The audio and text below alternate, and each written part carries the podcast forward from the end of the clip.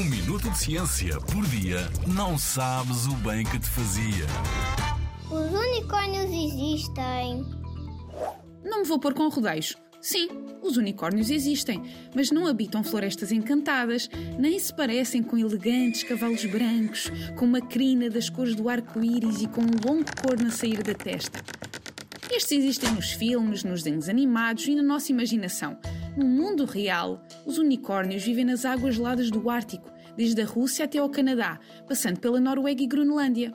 São da família dos golfinhos, têm uma pele às manchas pretas, cinzentas e brancas, podem medir mais de 4 metros e meio, pesar quase 1600 quilos e da cabeça sai-lhes um corno em forma de espiral, que na verdade é um dente, que pode chegar quase aos 3 metros de comprimento.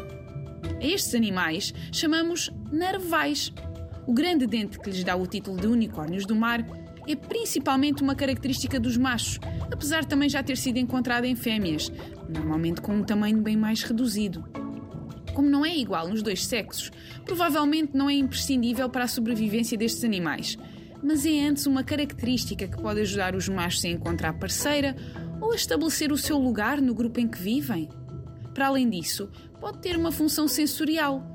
Uma equipa de cientistas sugeriu que o grande dente dos narvais, que tem imensas terminações nervosas, pode permitir a estes animais detectar mudanças no ambiente, como alterações na temperatura da água ou na salinidade.